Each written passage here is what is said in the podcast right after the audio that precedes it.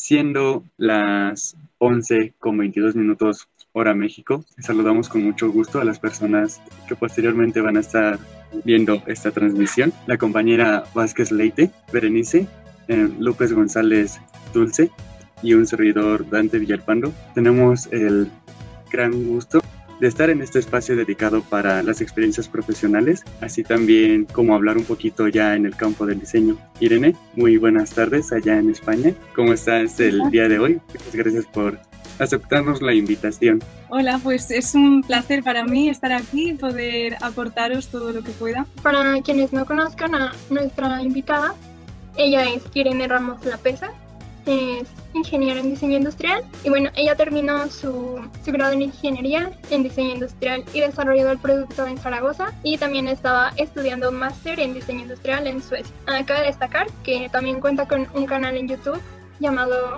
Collage de Ideas el cual, en el cual tiene más de 29 mil suscriptores. Y bueno, más que nada el contenido de su canal está muy dirigido a temas eh, sobre el diseño industrial. Bueno, creo que esto es de gran apoyo para nosotros porque como bien sabemos nuestra carrera no es muy conocida por las personas. Irene nos introduce en este tema además de que nos comparte sus experiencias personales a través de blogs que ella sube. Gracias a esto también nos ayuda a salir un poco del desconocimiento de lo que es el diseño industrial. Además consideramos que sus videos nos pueden orientar eh, pues a alguien que esté interesado en estudiar esta carrera y simplemente a las personas que tengan curiosidad por saber qué es el diseño industrial. Genial, wow, me ha encantado la descripción, creo que habéis descrito muy bien mi trayectoria y estoy encantada de estar hoy aquí. Esta fue como una pequeña introducción, pero por favor háblanos un poquito más de, de cuál ha sido tu trayectoria y, y, de quién eres tú, por favor. Muy bien. Eh, a veces cuando tengo que presentarme, ¿no? lo que se suele hacer es decir tu profesión y yo, como me presento, no es normalmente con mi profesión, sino con el término mente inquieta. Cuando me dicen quién eres, yo siempre digo, yo soy una mente inquieta. Y así es como llamo a la gente que ve mi canal, a la gente que está detrás y como yo considero que somos los diseñadores industriales. Porque siento que eso habla mucho más de mí. Yo soy una persona súper curiosa, que me gusta mucho investigar, que me gusta crear. Desde que era muy pequeña me gustaban todas las manualidades, dibujar y, tuve muy claro que me quería dedicar a algo relacionado con la creatividad. Al principio pensé en estudiar bellas artes, que normalmente la creatividad está vinculada al arte o tradicionalmente o es como lo que está más asociado, pero, pero luego descubrí que, que, el diseño también tenía que ver con creatividad, que la tecnología también.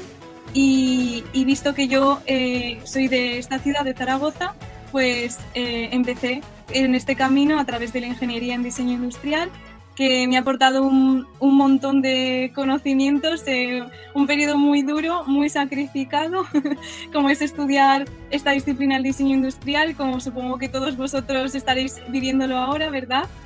Pero que también es muy satisfactorio por otro lado, ¿no? Eh, transformar esas ideas en, en conceptos tangibles, ir aprendiendo herramientas con las que poder representar mejor tus ideas, etcétera. Yo sabía que quería estudiar en el extranjero porque desde siempre me ha llamado mucho la atención viajar, pero no he tenido las oportunidades para poder viajar o, tomarme vacaciones en otros lugares. Entonces eh, me puse muy fuerte como a estudiar, a sacar las mejores notas para conseguir una beca y poder estudiar en el extranjero. Así que al final lo conseguí y fui a Suecia eh, porque me interesaba un montón a nivel de de cultura, el tema de la educación, ya que son pioneros en educación, pero por otro lado también en temas de diseño, el diseño nórdico, ver otras perspectivas y otros enfoques respecto al diseño. Y luego sucedió el COVID, entonces eh, mis planes de viajar por el mundo, aprender más de diseño en otros lugares del mundo se vieron completamente arruinados. De hecho, tenía planes para irme el mes pasado a Nueva York porque había conseguido una oportunidad allí para trabajar allí, pero nada, todo se fue. Eh, y bueno, al final eh, estoy de vuelta en España, estoy aquí. Eh, comencé el canal de Colas de Ideas desde Suecia, que continuó durante, ya llevamos dos años, que está teniendo mucho éxito, estoy muy contenta. Por eso supongo que, que me habéis contactado. Y más o menos esa es mi trayectoria, es que la habéis explicado muy bien. Y ahora estoy aquí, estoy estudiando diseño de servicios porque siento que es algo que complementa muy bien el diseño industrial. Y los siguientes pasos pues son una incógnita de momento. Realmente queríamos como tratar de llenarnos de toda esta información antes de venir aquí para, para poderte entrevistar. Y como tú dices, sí, realmente nosotros ya, ya te conocíamos previamente. De hecho, todos coincidimos en que no podía haber como mejor persona para, para aceptarnos esta, esta pequeña entrevista. Así que si, si todos están de acuerdo, comenzamos. Como nos has contado, Irene, has tenido un largo trayecto para llegar hasta lo que eres ahora. Entonces, ¿podrías comentarnos un poco acerca de cuál fue tu primer acercamiento al diseño industrial, por favor? Sí, muy buena pregunta. Además, yo pienso que cada diseñador industrial ha encontrado el diseño industrial de una forma completamente distinta, de una forma casual, ¿no? Porque mm, todo el mundo sabe que es arquitectura, todo el mundo sabe que es diseño gráfico, pero el diseño industrial cuesta más saber qué es. En mi caso, eh, mi primer contacto y acercamiento al diseño industrial fue puramente casual, fue cuando tenía que alrededor de 15 años, cursaba una asignatura, un curso que era de dibujo artístico, que era artístico y en ese libro de, para las clases, el último tema del libro hablaba sobre diseño y el último capítulo hablaba sobre diseño industrial, que nunca llegamos a ver en, en, clase, nunca nuestra profesora nos lo expuso. Pero como yo era una persona muy curiosa, pues yo ojeaba el libro cuando me aburría o, o así. Y entonces ahí es cuando leí por primera vez diseño industrial y es como eh, el momento clave donde luego empecé a investigar más, a descubrir que consistía en en transformar tus ideas en cosas tangibles, eso me fascinó y así es como comencé a interesarme y, apostar hacia esta dirección. Sí, vaya, creo que muchos de nosotros podríamos quedar como identificados con esta parte que nos dice Sirene, porque ay, una vez que te introduces en este tema, tratas como de buscar información y te das cuenta que, pues tú bien lo has dicho ya en uno de tus videos, es como un desierto prácticamente. Realmente nos sentimos identificados porque creo que la información que hay hoy en día en las redes sociales sobre nuestra carrera, sobre nuestra disciplina, es, es, muy poquito a comparación de lo que necesitamos. Ya sea, pues, no sé, para proyectos, pues, digamos, escolares durante tu trayectoria como estudiante o ya proyectos más profesionales. Eh, ¿Tú tienes algún método personal para comenzar a hacer tus diseños? Yo creo que cada diseñador pues tiene sus técnicas y sus procesos, pero sí que yo utilizo una que es eh, muy parecida al Design Thinking, de hecho el Design Thinking viene de aquí, que este es el modelo del doble diamante diseñado por el Design Council en 2014. Eh, os lo puedo explicar para aquellos que no están familiarizados, pero lo he traído porque siento que es información muy interesante si eres diseñador, pero es el proceso de diseño definido en cuatro etapas. La primera es descubrir dónde se abre el foco, por eso es eh, divergente, es la primera parte de ese rombo. Luego la siguiente parte es definir dónde cierras el foco, desarrollar dónde lo abres y entregar dónde lo cierras. Entonces tú partes de un problema, primero descubres, abres el foco, investigas, luego con esa investigación defines el problema, cierras el foco, luego abres otra vez el foco porque ahora viene la parte de idear de pensar conceptos, ideas y luego cierras otra vez el foco hacia una solución que desarrollas y que entregas como tu diseño. Entonces, en cuanto a vuestra pregunta, me parecía interesante recalcar que cuando comienzas un proyecto de diseño es muy importante, antes de diseñar, investigar. Es decir, nutrirte de toda la información que tú puedas, eh, hacer entrevistas, em, lo que viene siendo toda esta investigación de campo, ¿no? Porque luego muchas veces nos suceden cosas como bloqueos creativos y así, y no tanto ponerte a pensar ideas, a ver que, si se me ocurre una buena idea, sino que para que se te ocurran buenas ideas, lo primero es investigar. Entonces, lo que yo siempre hago al comenzar es investigar. Y os quería traer tres tips o tres cosas que yo siempre, siempre hago.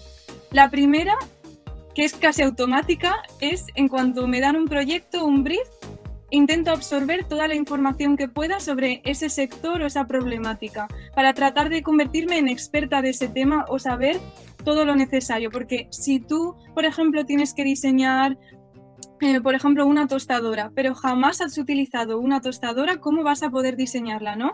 Tienes que, que realmente ser usuario de ese producto o al menos entender cómo funciona, etc.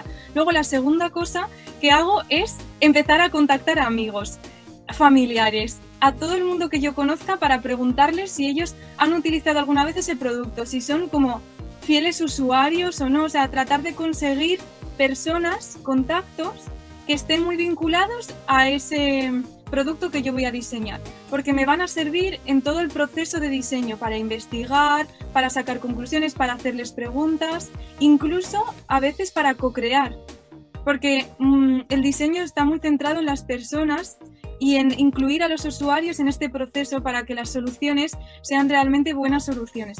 Y luego el la tercera cosa que hago es tratar de adaptar esa, ese proceso de diseño o esa metodología que voy a llevar a cabo al proyecto, a las características del producto del proyecto que voy a desarrollar y no al revés, porque muchas veces eh, nosotros en la universidad o, o, donde sea que estudies te enseñan una forma de hacer las cosas, ¿no? Como unos procesos, una metodología, pero uno tiene que parar a pensarse delante de qué tipo de proyecto está. No es lo mismo diseñar una silla que un electrodoméstico que, por ejemplo, un packaging. El proceso de diseño puede ser que varíe o las técnicas que utilizas. Entonces yo investigo y luego me paro a pensar para saber qué metodología voy a aplicar. Pues me parece una respuesta bastante acertada, ya que, por ejemplo, en nuestra universidad nos dicen constantemente que el proceso para diseñar no está lineal, sino que siempre puedes regresar a etapas anteriores para mm, cambiar algunas cuestiones. Eh, y también con las soluciones te das cuenta de cosas que pudiste errar en el transcurso del diseño. Y bueno, Irene, con todo esto, pues estuvimos como investigando un poquito sobre ya algunos éxitos que, que has tenido. En específico sería eh, que nos puedas hablar un poquito de cuál es tu experiencia en el concurso de Slow Walk eh, y qué sientes al ver que tu diseño ya estaba vendiéndose físicamente en las tiendas para nuestro público que no conoce eh, el Slow Walk. Es ya como tal la empresa. Esta empresa lanzó una convocatoria en la cual la diseñadora Irene fue, fue participante. Irene, por favor, háblanos un poquito de, cuál fue tu experiencia en este concurso, en esta convocatoria más bien. me hace mucha ilusión que hayáis traído este proyecto porque eh, desde hace muchos años, o sea, que habéis hecho una investigación en profundidad. No es algo de que haya nombrado tanto, pero es cierto que cuando estaba creo que en primero de carrera, vi este concurso en Instagram que me apareció como una publicidad o sea, que fue muy casual, no es que yo buscara ni es que sea un concurso oficial, sino que en ese momento, pues esta empresa que se llama Slow Walk, que están ubicados en una ciudad española que se llama Elche, me asociada con el calzado, ellos desarrollan calzado vegano, entonces eh, sacaron este concurso en ese momento en el que tú podías presentar tu diseño, que lo veis a la derecha, que es el que hice yo cuando en esa época en la que yo era joven, ahora todavía soy joven obviamente, pero me siento, me imagino como muy jovencita y muy inexperta.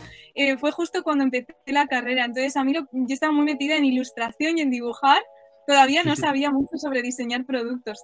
Y ellos te daban como una plantilla y tú podías ahí reflejar tu diseño y presentarlo.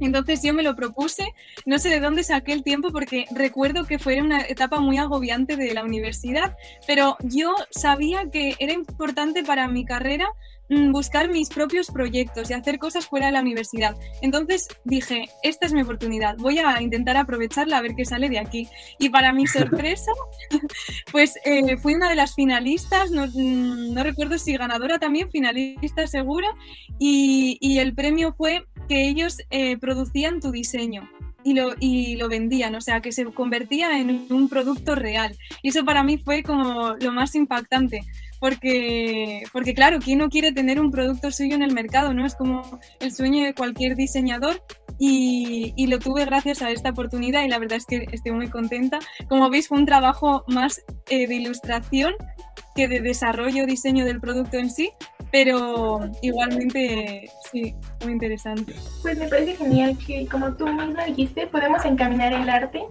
hacia otros objetos, no simplemente tiene que ser una pintura o una escultura, sino que encaminaste literalmente el arte hacia unos zapatos y eso está maravilloso. Y muchas felicidades por ser finalista, la verdad. Y creo que eh, pues realmente eh, con ese trabajo nos damos cuenta que el trabajo de un diseñador industrial es multidisciplinario, como tú dices, pues realmente fue como un trabajo más este, gráfico, pero pues al final creo que inmiscuirnos como en todas esas carreras, tomar como un poquito de conocimiento de todas estas carreras nos ayudan al final a nosotros a tener como una idea de lo que queremos hacer y pues nos da como la habilidad para desarrollarnos, desarrollarnos en cualquier campo que queramos. Realmente es un reto. Sí, muy buen apunte. Y yo pienso que, que esto sirva para animar a los estudiantes a, a, que se presenten a concursos aunque estén en primero de carrera, que nunca sabes a dónde te puede llevar esa oportunidad y que no esperes a, a terminar la carrera para hacer cosas, no, empieza en cuanto, cuanto antes. Hablando un poco más de tus proyectos, pues por el que te conocimos es este proyecto que tienes llamado Collage de Ideas, que nos pareció muy interesante porque pues nos hace sentir más familiarizados con esta disciplina que es el diseño industrial. Nos hace sentir que alguien en verdad nos entiende como diseñadores. Y pues te queremos preguntar cómo surgió esta idea o iniciativa de comenzar con el canal en YouTube. Colas de Ideas para mí es mi bebé, o sea, es el proyecto que más amor le tengo y estoy súper contenta del día que decidí sacar adelante este proyecto y, atreverme con ello.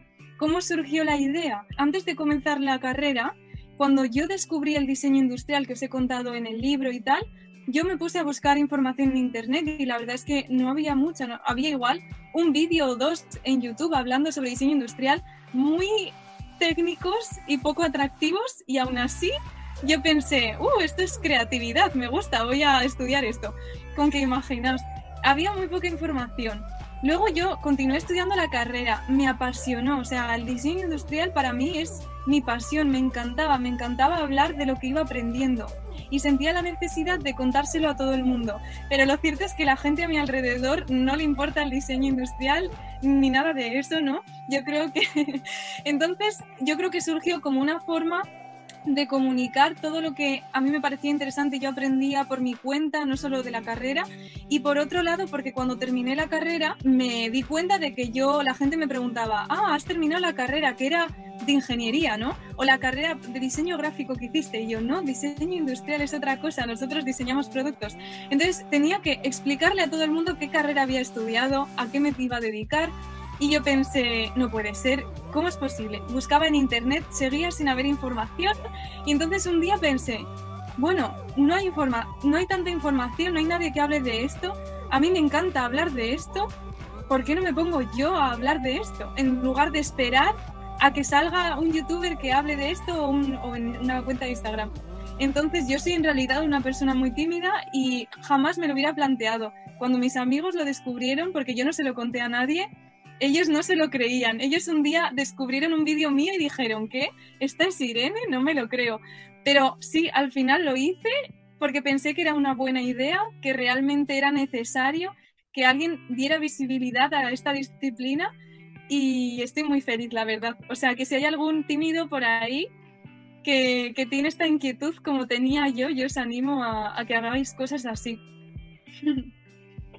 Es que creo que realmente te agradecemos mucho que pues nos hayas como dedicado este espacio, bueno, que te hayas como tomado el tiempo, tú dices que es como un amor, es como tu bebé, este canal que tienes, pero realmente nos ha ayudado como mucho a las personas que pues a veces no teníamos como mucha información sobre nuestra carrera. Pues el contenido que haces es muy creativo, Irene. Realmente creo que la producción que tomas, así como el guion hacia donde vas dirigiendo toda la información, realmente ha sido como de mucha utilidad para las personas que todavía, realmente, aunque llevamos como ya unos años en esta disciplina, todavía realmente no sabemos bien hacia dónde nos queremos dirigir o qué es a lo que nos queremos especializar. Sí, al final mi objetivo con Colas de Ideas es yo creo que son tres pilares. Uno es la visibilidad, otro es crear comunidad, que los diseñadores industriales nos unamos, nos conozcamos, porque al final la unión hace la fuerza. Y el tercero son las herramientas, es dar herramientas. Yo procuro que mis vídeos de verdad y lo que hago, aporto incluso esta entrevista, pues de tips, herramientas, sea útil para que cada vez haya más diseñadores industriales y que puedan diseñar mejor. Bueno, siguiendo un poco el hilo con esto de tus proyectos realizados, encontramos algunos proyectos, eh, me parece, de tu portafolio de diseño. Bueno, nos gustaría que nos dijeras cuál es tu diseño que más te ha gustado y si nos puedes contar un poco el proceso que llevaste para realizar este proyecto. Vale, bueno, como estoy viendo aquí en pantalla unos cuantos, voy a nombrar uno de, de estos que así lo, lo, están viendo también en pantalla, pero recuerdo con especial cariño el, el número 3, el Neuron Furniture, porque es un proyecto que fue en un espacio de tiempo muy breve, pero muy intenso. Fue en colaboración con una empresa eh, sueca eh, que era de mobiliario urbano y era un reto que lanzaban a estudiantes. Entonces, eh, era con gente de distintas partes del mundo y de distintas carreras. Entonces había gente que era de la India, gente que era de Francia, de España, de Suecia, gente que estudiaba ingeniería mecánica, ingeniería industrial, diseñadores, diseñadores de producto, de UX. Entonces eh, fue muy interesante porque fue un proyecto realmente multidisciplinar, que lo hemos hablado antes, y multicultural, del que aprendí un montón. Teníamos una semana, eh, cuatro o cinco personas para desarrollar el proyecto. Y el reto era que teníamos que desarrollar un mobiliario urbano para el futuro, como para las futuras necesidades y así. Entonces nuestro concepto eh, tiene un poco de storytelling y, y más así, no sé, como de historia detrás, no es un simple producto, sino que le quisimos dar un poco más así. Y, y lo quisimos conectar con el concepto de las neuronas, del desarrollo de la inteligencia, de la interacción, de, de, lo que son las conexiones, la conectividad, que es algo, una tecnología que cada vez se desarrolla más y formará parte de, del futuro, ¿no? La conectividad.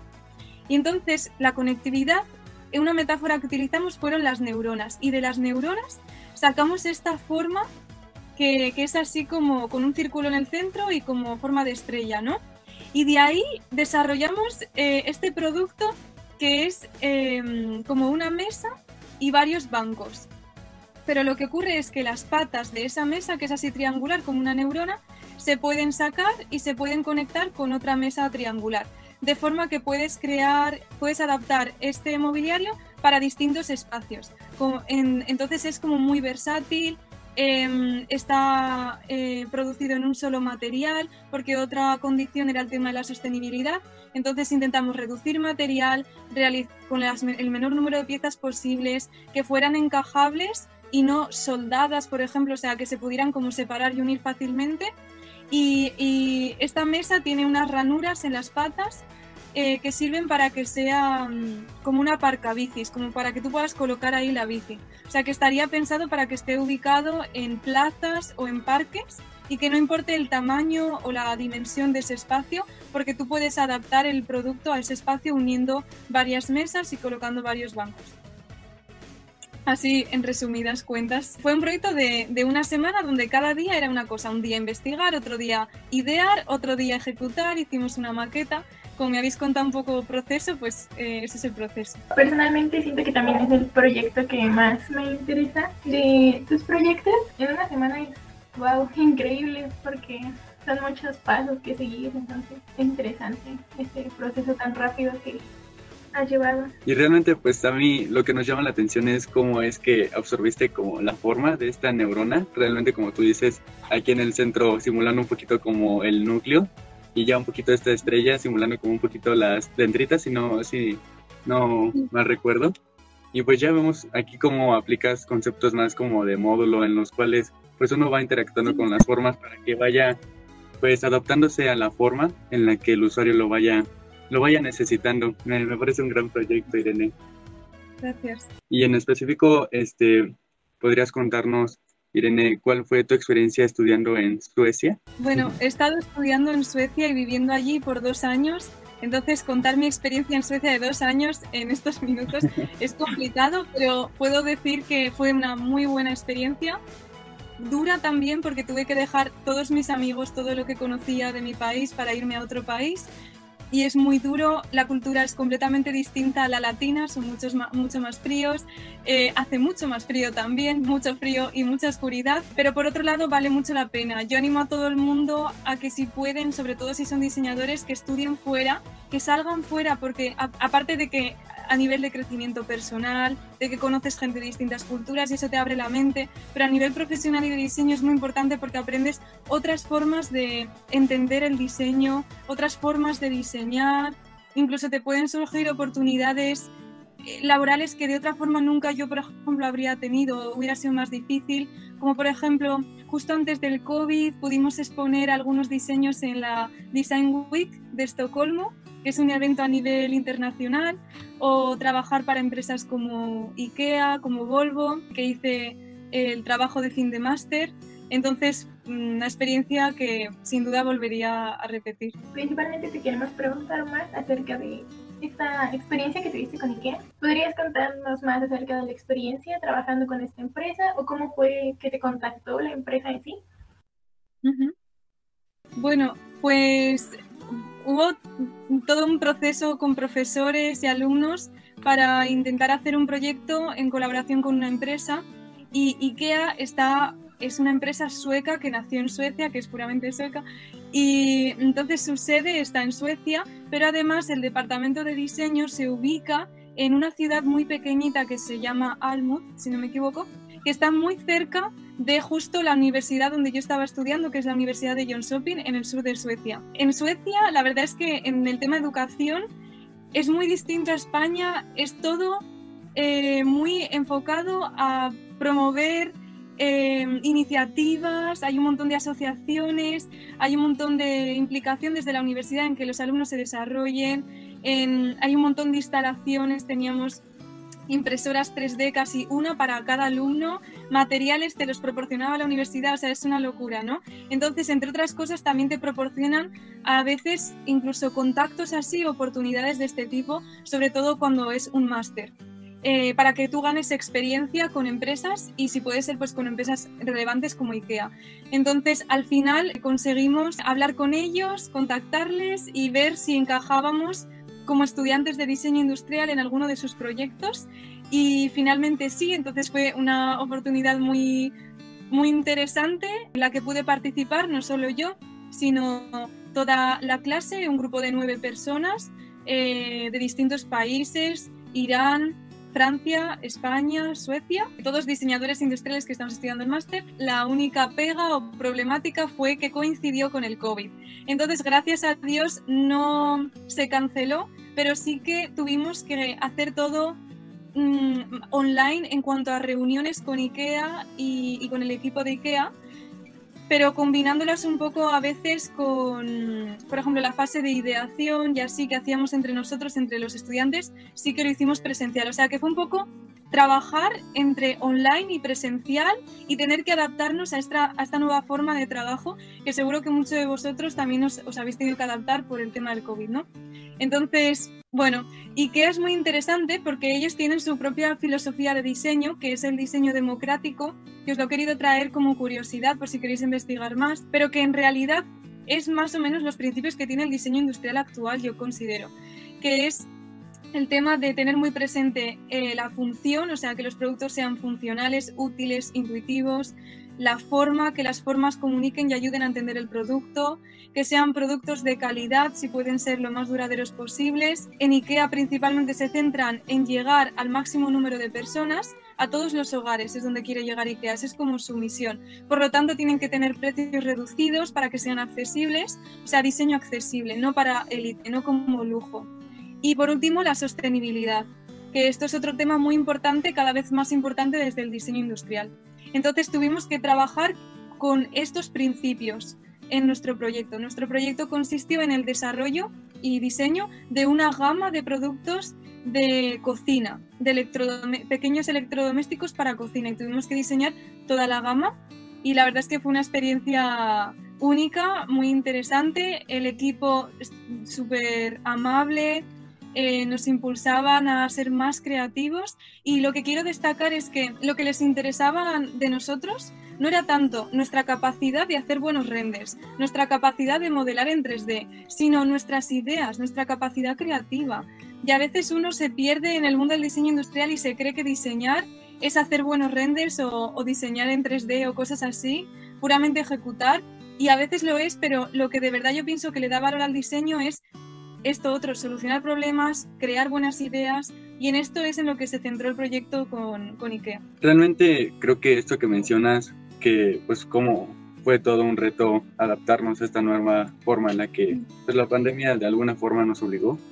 creo que pues de alguna forma nos pegó a todos porque realmente un diseñador industrial está como muy relacionado con estar tocando los objetos y estar ahí interactuando con el material. Eh, me parece como sumamente interesante cómo es que sacaron realmente todo este proyecto de IKEA a flote. Realmente pues me agrada mucho la idea cómo lo hicieron. Y sobre esta metodología nos hace darnos cuenta que pues siempre vamos a estar trabajando con personas que de alguna forma nos van a estar apoyando. Y creo que el diseñador industrial algo que tiene que aprender es que siempre va a estar trabajando en equipo. Y de alguna forma siempre va a estar siguiendo alguna metodología, si bien va a tener como diferentes nombres eh, a lo largo como de nuestra vida, al final siempre van a tener un proceso y un orden. Me parece muy interesante todo esto que dice Sirene. Esta ideología que tiene IKEA acerca de cómo diseñar, creo que nos emociona mucho porque, bueno, en México se acaba de abrir el primer IKEA, entonces creo que toda nuestra carrera estamos muy emocionados por ello. Y pues esta parte de diseñar con precios bajos y calidad, creo que es algo muy nuevo en México porque la mayoría del diseño es como para élite. Entonces nos emociona bastante. De hecho ya nos dejaron ahí por, por ahí una tarea de ir a visitar el primer IKEA. Sí, sí, sí. Yo os animo a que vayáis porque es una experiencia, es un mundo lleno de objetos cotidianos, ¿no? a mí, yo, cuando era pequeña, la primera vez que fui a IKEA, yo aún no conocía sobre el diseño industrial, pero yo pensé, yo quiero hacer esto. O sea, yo no sé quién hace esto, pero yo quiero diseñar este tipo de productos. Entonces, para mí, cuando fui a Suecia, yo soñaba con quizás igual consigo diseñar para IKEA y al final se cumplió. Y bueno, ya nos has platicado un poco sobre algunos proyectos que tú has realizado, pues nos gustaría saber si tienes algún ídolo diseñador, o sea, es decir, un diseñador que Irene diga, mm, este diseñador tal vez me inspira pues para mi formación tanto profesional como para la realización de tus proyectos? Pues eh, hay mucha gente que me inspira, o sea, soy una persona que para mí es súper fácil admirar al mundo que me rodea, no, hace falta mucho para, para que, que, te admire, ¿no? Por, decirlo así. Y siento que cuando he visto que alguna vez han hecho esta pregunta a otros diseñadores, normalmente hablan de mismo, las mismas figuras. Igual te pueden decir Philip Stark, Dieter Rams. Eh, por ejemplo, últimamente yo soy bastante fan de Karim Brasid, pero siento que siempre son nombres de hombres, ¿no? Entonces yo aquí he querido poner mi granito de arena y daros nombres de mujeres que no están tan visibilizadas y que siento que es súper importante tener referentes de mujeres en, en estas disciplinas donde mayoritariamente las estudian hombres para que esto cambie. Y mm, entonces os quiero hablar de tres que me inspiran un montón. Una es Eileen Gray, que fue una de las primeras mujeres reconocidas internacionalmente en la actividad del diseño industrial. Podríamos considerar que fue como una de las primeras diseñadoras industriales. Y al principio ella diseñaba objetos muy de su época, que era el Art Deco, muy siguiendo la, la tendencia global, pero poco a poco fue desarrollando otro estilo que casi se anticipaba a lo que luego sería el movimiento moderno de la Bauhaus, que es el que ha creado un, cambio radical en todo el diseño industrial y en la historia del diseño industrial, ¿no? Entonces esta mujer es muy importante por eso. Ese sillón que veis ahí, que es el sillón Videndum, lo vemos y podríamos decir que es un diseño de IKEA de este año, por ejemplo, ¿no? Porque tiene líneas muy, muy puras, ¿no? Muy geométricas y muy modernas pero fijaos que es de los, de los años 20, ¿no? Otra, por ejemplo, es eh, Lily Reitz, que fue una de las pocas mujeres profesoras de la Bauhaus. La Bauhaus, que seguramente habréis escuchado de esta escuela, fue la primera escuela del siglo XX de diseño, donde se impartían disciplinas de un poco diseño de producto, aunque era un poco artesanal, diseño gráfico y el diseño como disciplina, porque hasta entonces lo que se hacía era más artesanía. Eh, entonces aquí es cuando se empezó a introducir la metodología dentro de la artesanía y, surgió un poco el diseño, ¿vale? No mucha gente sabe que en la Bauhaus había mujeres que no podían estudiar diseño de producto. De hecho, diseño de productos solo se concebía para que lo estudiaran los hombres, porque se consideraba demasiado complejo el tener que idear o diseñar en tres dimensiones. Entonces, las mujeres se veían obligadas a diseñar en dos dimensiones o en textil. Entonces, fijaos cómo Lily Reitz fue súper, no sé, yo pienso que muy transgresora en llegar a ser profesora eh, de la Bauhaus y diseñar productos. Y poca gente sabe que la silla Barcelona, que es un diseño muy icónico que representa este movimiento moderno, pocas personas saben que sí, es un producto diseñado por Mies van der Rohe, pero en colaboración con Lily Reitz, que Lily Reitz también fue parte de ese diseño. Y luego, por último, para traeros a una referencia que sea más actual y actual y hacia el futuro, quería hablar de Leila Akaroglu, que es una diseñadora, creo que es de producto también eh, australiana, y que cada vez está teniendo más relevancia por el tema de que está innovando mucho en lo que es la sostenibilidad, divulgando sobre sostenibilidad, educando, y yo siento que es parte de esta tendencia de sostenibilidad que va a formar las bases del diseño industrial en el futuro. Entonces siento que es algo para que nosotros tengamos muy presentes y la, sigamos. Tiene libros que son muy interesantes, es la fundadora de dos agencias de diseño, Disrupt Design y Eco Innovators, y también es profesora y da muchas formaciones y así. No sé, me inspiran un montón estas mujeres y, y, también quería hablar de ellas. Se me hace interesante esto que dices porque nos hace, hace que nos demos cuenta que realmente la creatividad y algunas disciplinas no son como exclusivas de algún género en particular. Así que muy interesante esto, Irene. Me llena mucho, la verdad, el corazón que en la actualidad la mujer esté bastante comprometida con cosas más industriales. Que sí, pues es normal que tú digas estudio diseño industrial y digan, ah, pero eso es como para hombres, ¿no? Porque esto es en la industria. Entonces, pues no sé, siento muy bonito que tus inspiraciones eh, actualmente pues sean mujeres y pues también me enorgullece mucho decir que nuestra carrera está conformada por, yo creo que el 80% son mujeres y solo el 20% son hombres, entonces es muy, muy bonito esto. Ha habido como una alza en esta parte de las compañeras que se han estado como agregando a la carrera. Y sí, como dice Dulce, realmente si nos ponemos como a contar ya uno por uno, nos damos cuenta que, por ejemplo, por lo menos en nuestra generación, hoy en día hay mucho más mujeres en nuestro grupo Así que es muy interesante. Y bueno, siguiendo como con esta secuencia de preguntas muy personales, Irene, ya háblanos un poquito, por favor, de qué haces tú para romper a veces estos bloques creativos que llegamos a tener a la hora de diseñar y que nos hacen a veces rompernos la cabeza y no entregar tareas, no es cierto, pero entregarlas ya con los tiempos apresurados.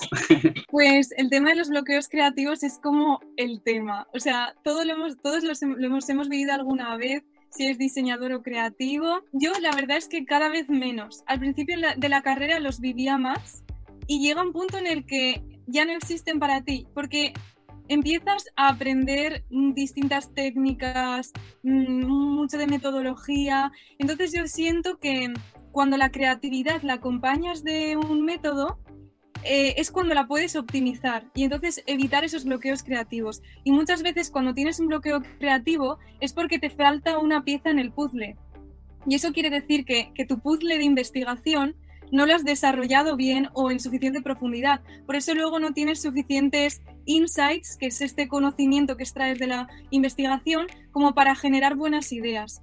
Eso puede ser un problema, una razón por la que tengas bloqueos creativos, la falta de información, que también lo defiende mucho Jorge Diego Etienne, que por cierto es diseñador industrial mexicano, aquí os, lanzo otra referencia, y la otra razón puede ser una falta de confianza. Para ser creativo es muy necesario la autoconfianza y creer que tú puedes llegar a lanzar buenas ideas. Aquí yo fallo un poco más, porque a mí yo soy de esos creativos que me pasa que cuando llega la parte de ideación no se sienten tan cómodos y, sacan la primera idea y piensan, buf, es muy mala, la siguiente es muy mala. Y uno no puede estar juzgando las ideas, tiene que simplemente producir, producir, producir y luego ya se verá si son buenas o no o, tal, ¿no? Entonces, bueno, ¿qué hago para romper ese bloqueo creativo? Yo creo que lo primero es ser consciente de estas cosas y analizarte. ¿Qué te está fallando? ¿Es como tu radiomente? ¿Es tu mente que te está saboteando y está diciendo que tus ideas no son buenas y por eso tú te paralizas? ¿O es que te falta información y por eso no estás llegando a buenas conclusiones como para idear? Hay que investigar ahí una de estas dos cosas y entonces con eso podrás romper el bloqueo creativo. Si es falta de confianza, probablemente sea porque estás cansado. Entonces yo lo que hago es mm, dejar el proyecto y retomarlo en otro momento. Hacer otra tarea completamente distinta. Darte una ducha, irte a pasear, eh, lo que sea, desconectar, porque siento que viene de la, del cansancio, entonces estás más pesimista, entonces no sientes que tus ideas sean buenas, y, si te sales con amigos, no sé qué, seguro que se pasa alguna vez, te das una ducha, ahí de repente, cuando menos te lo esperas, te sale una buena idea, es por esto, ¿no? Y si es lo otro, pues lo que puedes hacer es investigar más, ver qué es aquello que todavía no has investigado que le pueda aportar a a tu ideación? Bueno, en nuestra escuela nos han hablado mucho de perder este miedo al ridículo, que es algo que tenemos muy pegado los diseñadores, porque realmente sacamos ideas de algo intangible, ¿no? Lo que es la creatividad. Tenemos mucho miedo al que dirán las personas. O sea, nuestras ideas pueden no ser tan buenas, pero pues también el diseño no es para todos y pues no es que le tenga que gustar a todos lo que hagamos. Sí, al final es práctica. Conforme pasan los años y te, te enfrentas a más proyectos y a este tipo de cosas, yo cada vez tengo menos bloqueos creativos y, al final lo que ocurre es al revés, que tienes demasiadas ideas y tienes que elegir una. No tienes falta de ideas, sino demasiados retos. Entonces, poco a poco, es práctica. En diseño, todo es práctica. Sí, claro que sí. Ay, pero a veces es un poquito difícil estar ahí eh, rayando y dibujando. Les pedimos a nuestros compañeros que pues nos lanzaran algunas preguntas y la primera sería, ¿crees que el diseño es una actividad multidisciplinaria? Y bueno, en otras palabras, ¿consideras que el diseño industrial debería incluir de lleno la ingeniería para una formación más completa? El diseño, desde luego, es multidisciplinar, es que es una de sus peculiaridades. El diseño y el industrial se nutre de distintas disciplinas. The Disciplines of User Experience de Dan Saffer Aquí están todas las disciplinas que se interconectan y que trabajan con lo que llamamos la experiencia de usuario. El diseño pone a las personas en el centro y diseñamos para personas. Y en esos procesos intervienen otros conocimientos, otras eh, disciplinas, como puede ser eh, la ingeniería, mecánica, eléctrica, si estamos diseñando un producto eléctrico, pero también, por ejemplo, de ciencias sociales, como puede ser la psicología, para saber qué queremos comunicar con los colores, las formas, la sociología también para entender cómo evoluciona la sociedad, la cultura, porque los objetos crean cultura. El marketing, que muchas veces se ve aplicado al packaging, todo el tema de marketing, comunicación, empresa, ventas, o sea, en realidad todo lo que está alrededor de un producto, todas esas disciplinas se ven involucradas y el diseñador debe tener unos conocimientos básicos. No porque siempre vaya a aplicarlas, habrá veces que igual tú no intervienes en la parte de ingeniería de un proyecto de diseño o en parte de marketing, pero probablemente tengas que estar en comunicación con el equipo de marketing y con el equipo de ingenieros porque normalmente entre los tres desarrolláis ese producto, desde la idea y estudio de mercado, e investigación, hasta que se vende y se lleva al mercado. Así que sí, el diseño es multidisciplinar y esto es algo que, que hay que entender. Por eso también la carrera es tan amplia y entonces es tan dura para nosotros, porque no es muy complicado que se te dé bien las asignaturas técnicas, pero también eh, las creativas, pero también las que son más sociales y es muy amplio y a mí me gusta porque nos abre un mundo de posibilidades. Luego el diseñador industrial se puede enfocar más en, en una dirección o en otra, en, en el mundo digital, en el mundo arquitectura en el marketing también. Tenemos que aprender de todo un poco para lograr tener una conclusión formal bastante buena, funcional, estética, etcétera. Entonces, definitivamente estoy de acuerdo contigo. Otra de las preguntas que nos hacen es que si crees que tu contenido en las redes sociales tuvo alguna relación con tu formación académica. Bueno, esta la podemos responder todos en este punto de la entrevista, que es sí, completamente. Básicamente, eh, la carrera se convirtió en mi pasión y, comunico esa pasión a través del canal y ahora el canal es mi pasión, es como todo en uno. Entonces sí, sí, sí, están completamente relacionados. Ah, bueno, otra de las preguntas que te querían hacer es si sigues estudiando actualmente. Pues sí, ahora mismo estoy estudiando una especialización en diseño de servicios, pero mm, probablemente pronto comience ya a trabajar y me meta en el mundo laboral y ejerza de diseñadora también con intención de ser freelance y así, pero lo cierto es que aunque le preguntes a alguien que esté actualmente trabajando, que tenga 50 años, si, si la respuesta es que no está estudiando, yo sospecharía, porque yo pienso que los diseñadores y los diseñadores industriales mm, siempre estamos estudiando, siempre estamos aprendiendo, o sea, uno no puede dejar de aprender, porque el diseño, como vemos en esta imagen, el diseño evoluciona a la vez que la tecnología y a la vez que la sociedad. Y si tú quieres resolver problemas de las personas, de la hora y de las que van a venir, pues tienes que estar informado de todo lo que está ocurriendo alrededor, de todo aquello que está afectando sus necesidades, sus deseos, y, y, al final es como esa combinación entre tecnología y sociedad. Entonces es muy importante que aprendáis más allá de la universidad, que, que tengáis el foco en otras cosas, porque eso os va a permitir nutriros de referencias a la hora de diseñar y va a hacer que vuestros diseños sean más válidos, más interesantes, con conceptos mejores y, y siento que, que, es que en el diseño nunca se deja de aprender. O sea, yo, yo estudié una carrera, estudié un máster, ahora estoy estudiando una especialización investigo por mi cuenta un montón, imaginaos, para hacer vídeos para YouTube de este sector. Yo siento que sé mucho de diseño industrial, pero es que cada vez me quedan más por, por saber. Hay más libros que cuentan cosas muy interesantes. Mm, descubro que el diseño también puede ser, por ejemplo, especulativo. Eh, hay, hay, un montón de, de, cosas por investigar porque está en constante cambio. Estoy súper de acuerdo con esto que dices que un diseño industrial nunca va a dejar de estudiar y creo que realmente, pues no solo pasa, con nuestra carrera, ¿no? Sino que realmente nos damos cuenta que hay que constantemente estarnos como actualizando con todos estos programas y también nuevas ideas que van surgiendo. Pues uno como diseñador siempre tiene que estar a la orden del día, eh, viendo eh, cuál es como la nueva tendencia estética que va a salir. Coincido en esto que dices que nunca hay que dejar como de informarnos ni de estudiar. Cuando no estás diseñando, Irene, eh, ¿qué haces tú en tus ratos libres? Buena pregunta. Pues pensar en diseñar, básicamente. Soy un poco obsesión con el diseño, no es broma. Pero yo siento, a mí me cuesta mucho despegarme del diseño, porque a veces, por ejemplo, igual estoy, voy al cine con mis amigos, por ejemplo, y es mi tiempo libre, y les digo, ¿habéis visto? Es la butaca de no sé qué, es la silla Barcelona, cosas así. Y ellos me dicen, ¿pero por qué les pones nombres a las sillas? pero esto nos pasa constantemente, es que yo siento que el diseño es como una forma de vida, un estilo de vida, es un enfoque distinto. Una vez que te metes en el mundo del diseño, ya no ves tu realidad de la misma forma. Cuando hice el proyecto de IKEA de, de los eh, ay, ¿cómo se dice en español? De los electrodomésticos, yo ya no he vuelto a ver mi cocina de la misma forma, o sea, le veo todos los defectos a los, a los productos de cocina.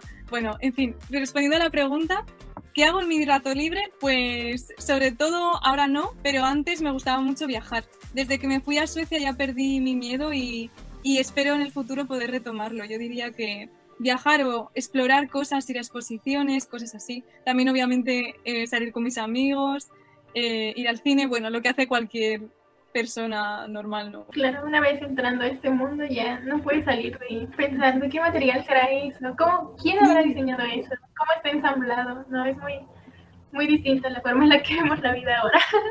A veces hasta, a veces caemos mal, ¿no? A, los, los, compañeros. Otra de las preguntas que nos hacen es, ¿qué es lo que más te gusta del diseño? industrial? ¿O qué es lo que más te gusta de serlo ahora? Esta pregunta es complicada para mí porque mm, yo creo que me gusta todo, mm, porque me encanta el diseño industrial. Pero cuando era pequeña me metí en diseño industrial porque lo que me gustaba era esa capacidad de, transmitir mis ideas que solo existen para mí en algo real que puedes ver o, tocar. O sea, eso me encanta.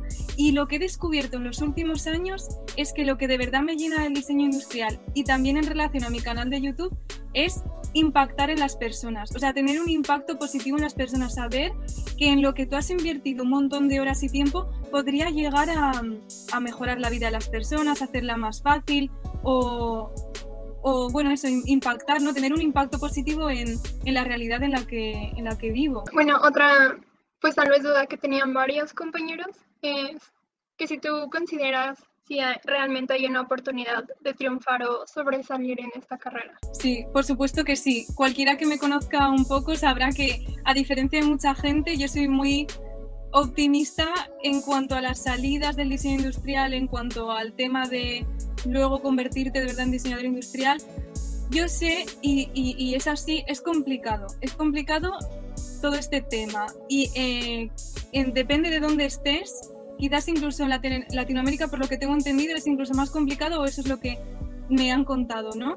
Pero yo pienso que, es que no importa eh, lo complicado que parezca, o lo complicado que pueda ser o si luego no tendrás salidas esta carrera, porque para cuando tú salgas de la carrera el mundo será distinto y, las ofertas de trabajo serán distintas. O sea, en realidad nadie te puede decir ni asegurar si vas a triunfar o no, si va a haber trabajo para ti o no.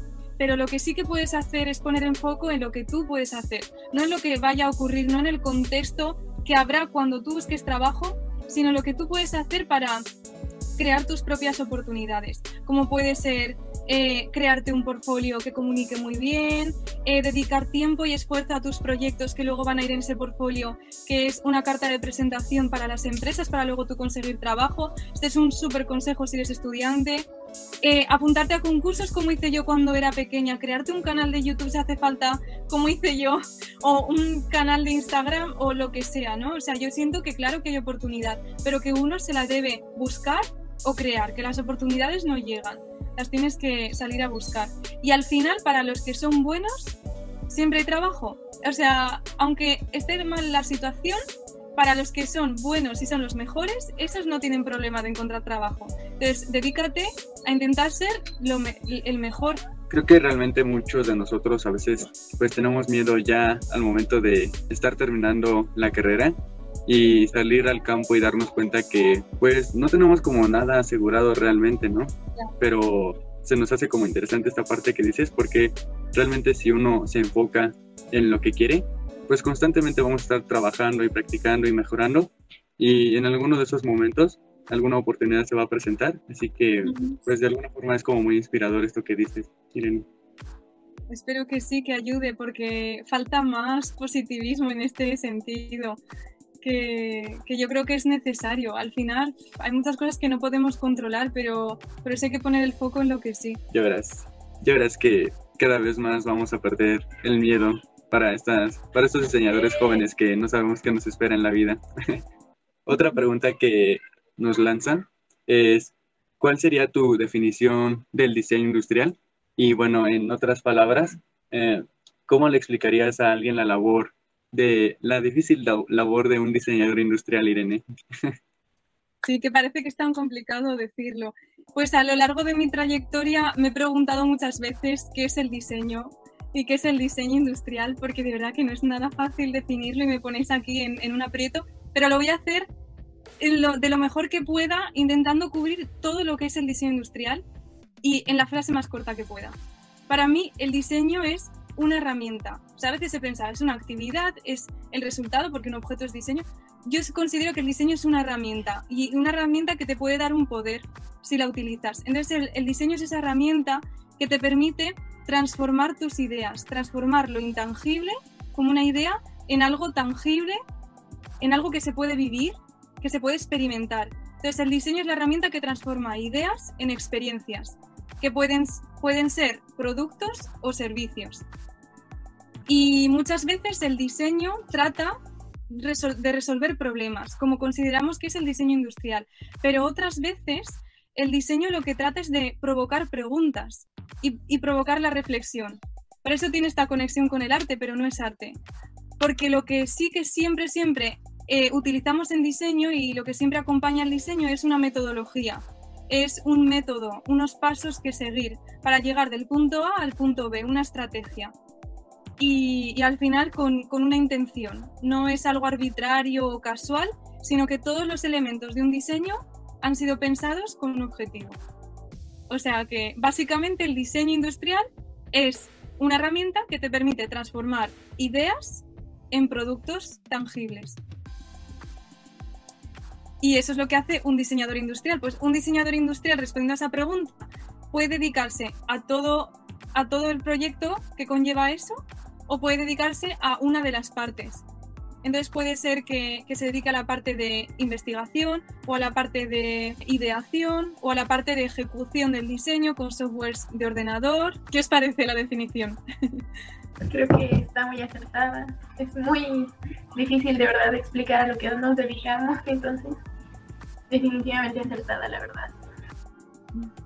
creo que nunca vamos a poder como definir en una sola frase lo que pues en realidad podría realizar un diseñador industrial, pero pues creo que es más fácil decir lo que no hace el diseñador industrial, ¿no? Que muchas veces se confunde con que diseña industrias.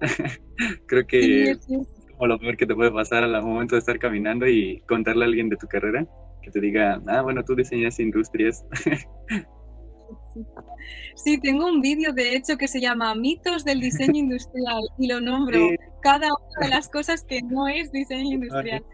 Sí, sí, me ha recordado. Y ahora sí, con todo esto, Irene, creo que hemos llegado como a esta parte final. No nos queda más que pues darte las gracias por este tiempo que nos has dedicado. Darte las gracias creo que es lo mínimo que podríamos hacer por ti? Bueno, el placer es mío. Bueno, yo estoy encantada de ayudaros con este tipo de proyectos y aportar lo que pueda. Y os quiero dar las gracias a vosotros por permitirme estar aquí, hablar de lo que me apasiona. Para mí esto es un disfrute. Me ha encantado la entrevista. Creo que habéis hecho un trabajo increíble con toda esta presentación. Vamos, el lenguaje de diseño de colas de ideas lo habéis identificado genial y lo habéis aplicado muy bien, que también ha sido una labor de diseño. Así que os quiero dar la enhorabuena, las preguntas súper interesantes y para mí es un placer, eh, pues eso, impactar en, diseñadores industriales, que es como, como mi meta desde que creé Colas de Ideas. Así que encantada. Y, quería decir a, los que nos están viendo que, que, me encantaría que se pasaran a ver todo lo que, lo que he ido creando estos años desde, desde el canal de YouTube de Colas de Ideas o de Instagram eh, que puede serles útil también y que son bienvenidos a la comunidad de mentes inquietas, que es como nos llamamos. Igual agradecerte por darnos esta oportunidad de hablar contigo personalmente y pues ser este personaje para nosotros que realmente nos ha sacado de apuros o de bloqueos creativos que simplemente a veces podemos ver un video de ti y nos das ideas eh, sin saberlo. Pues no sé, siento que fue una gran entrevista. Eh, creo que salimos muy mm, motivados por eh, las palabras que nos dio Irene, tanto de su experiencia, sus experiencias personales como tips que nos pueden servir a futuro. Y pues no sé, te agradecemos muchísimo tu tiempo eh, que nos dedicaste para realizar esta paciente. Bueno, muchas gracias, un placer. Nos vemos en, en, la próxima ocasión. Claro que sí, Irene. Nuevamente muchas gracias por tu tiempo y bueno, con esto llegamos al final de nuestra presentación. Les agradecemos de corazón por su atención y bueno, nos estaremos viendo por aquí la próxima vez.